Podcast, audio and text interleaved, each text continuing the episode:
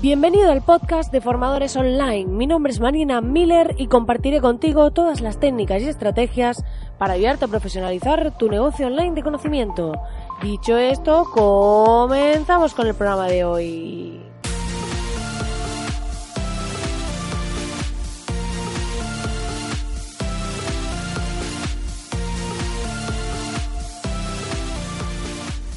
Muy buenos días, querido oyente, muy buenos días. Ya estamos aquí a viernes 15 de febrero, ya está este mes a mediados, casi terminando, y la verdad que es un mes especial porque ya sabéis que termina antes que el resto, pero es un mes en el que ya estamos empezando a cumplir todos esos propósitos porque no he dejado eso atrás y he vuelto al tema de los propósitos porque yo tengo muchos para este año y poco a poco estoy avanzando en ellos, trabajándolos y demás.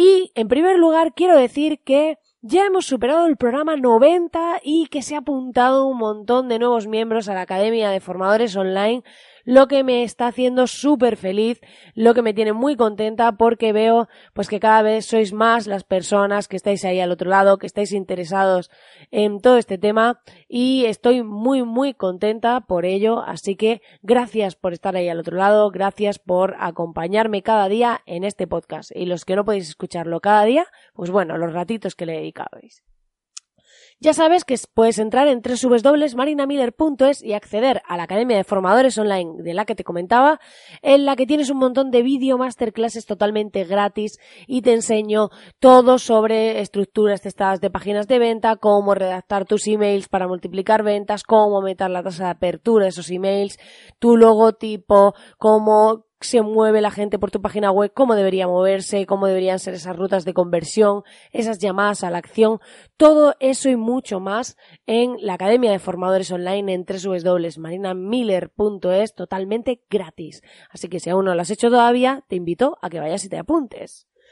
Dicho esto, hoy vamos a hablar de técnicas de productividad, ¿vale? Y es que vamos a hablar en cómo hago yo mi productividad, cómo me organizo yo para conseguir ser más productiva.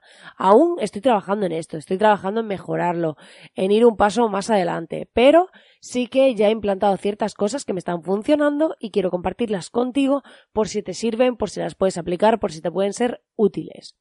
Así que, en primer lugar, vamos a hablar de eh, qué hago con el tema del WhatsApp porque eh, ya sea eh, tengan vuestros clientes vuestro teléfono o no, el WhatsApp nos genera interrupciones permanentes. ¿Y qué pasa? Que a lo mejor recibimos un mensaje y aunque no lo contestemos, estamos ya pensando en ese mensaje. Si estábamos haciendo una tarea, pues ya nos interrumpe ese flujo de trabajo porque nuestro pensamiento deja de estar en esa tarea concentrado y eh, pasamos a eh, pensar en el mensaje que nos han escrito.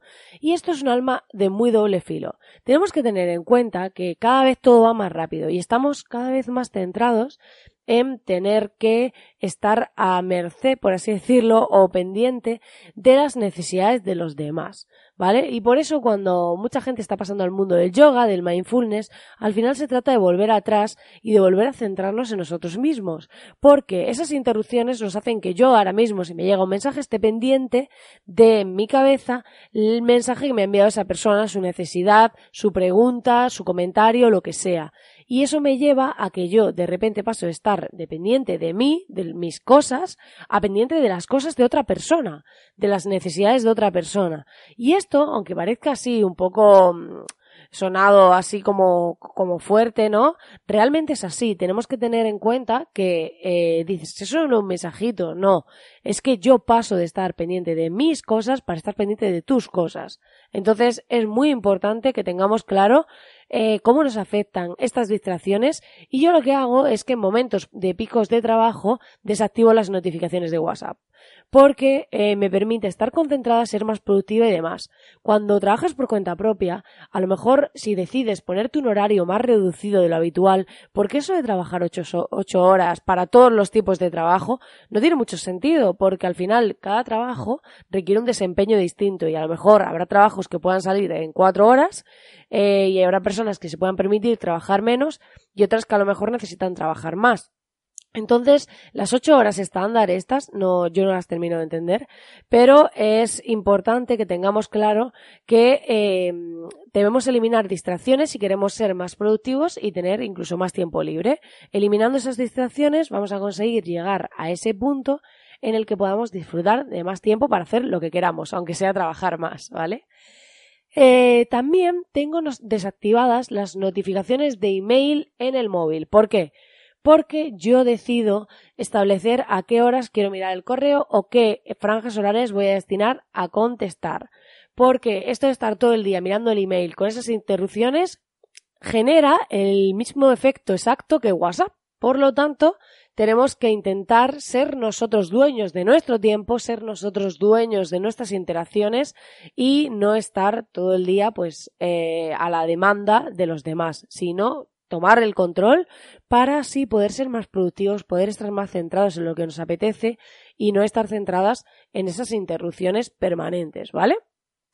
También, otra de las cosas que hago en mi día a día, esto es un poco más radical para los más atrevidos, es que no doy mi teléfono a los clientes. Solo tienen clientes antiguos, pero los nuevos no tienen mi teléfono solo tienen un enlace a un calendar que tengo, bueno, lo tengo insertado dentro de la web para reservar sesión conmigo en los huecos que a mí me vienen bien.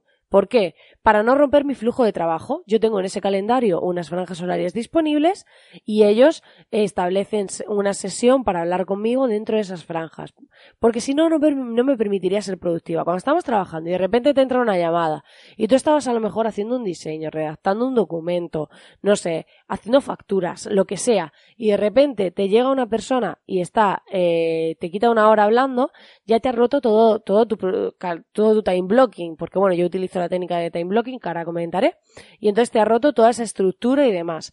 ¿Qué tenemos que hacer para eso, para evitar eso? Pues finalmente eh, agendar esos momentos. Si quieres dar el teléfono y demás, pues desactivas todas las notificaciones en el teléfono y luego lo que haces es que en las franjas horarias en las que pues de tal hora a tal hora voy a mirar el teléfono, voy a contestar las llamadas, voy a contestar el WhatsApp y es una opción también válida. Yo soy un poco más radical y directamente no doy el teléfono, pero me parece un método interesante, ¿vale?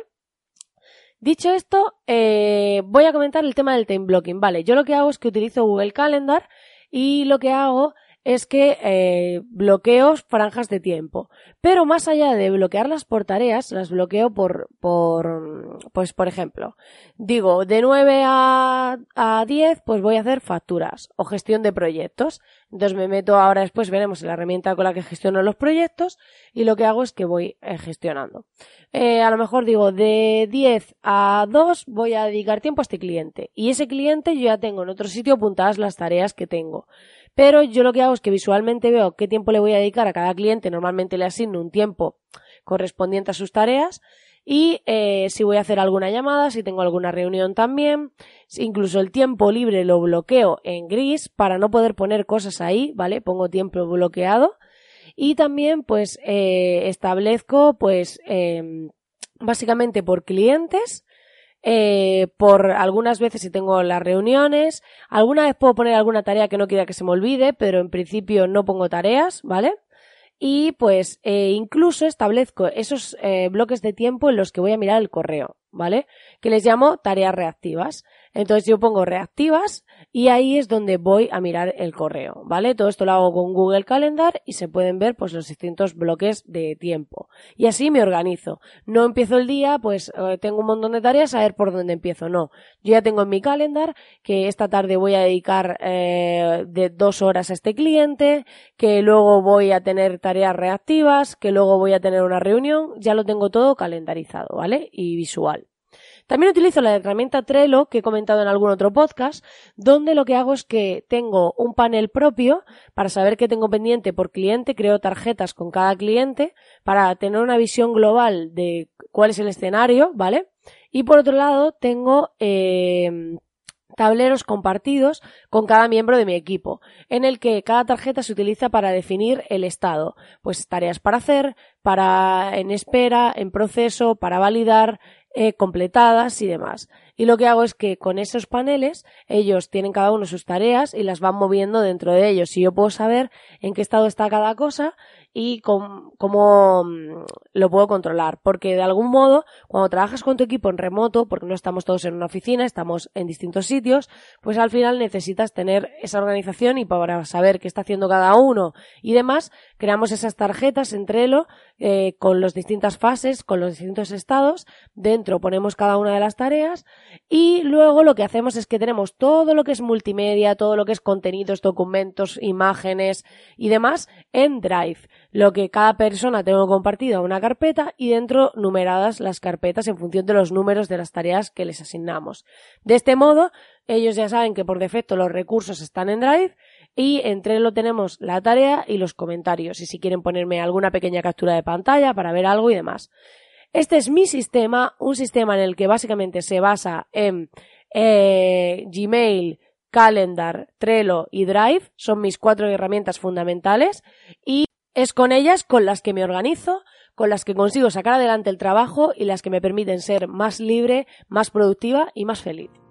Pues nada, querido oyente, hasta aquí el programa de hoy. Espero que te haya gustado y espero que me dejes, por favor, tu valoración de 5 estrellas en iTunes, así como tus comentarios y corazoncitos en iBox, ya que me motivan un montón, me ayudan a estar aquí cada día acompañándote y te deseo que tengas un gran fin de semana. Te agradezco de nuevo que estés ahí al otro lado y nos vemos, como siempre, aquí de nuevo el lunes. Así que tengas un feliz viernes y nos vemos, ya sabes, la próxima semana.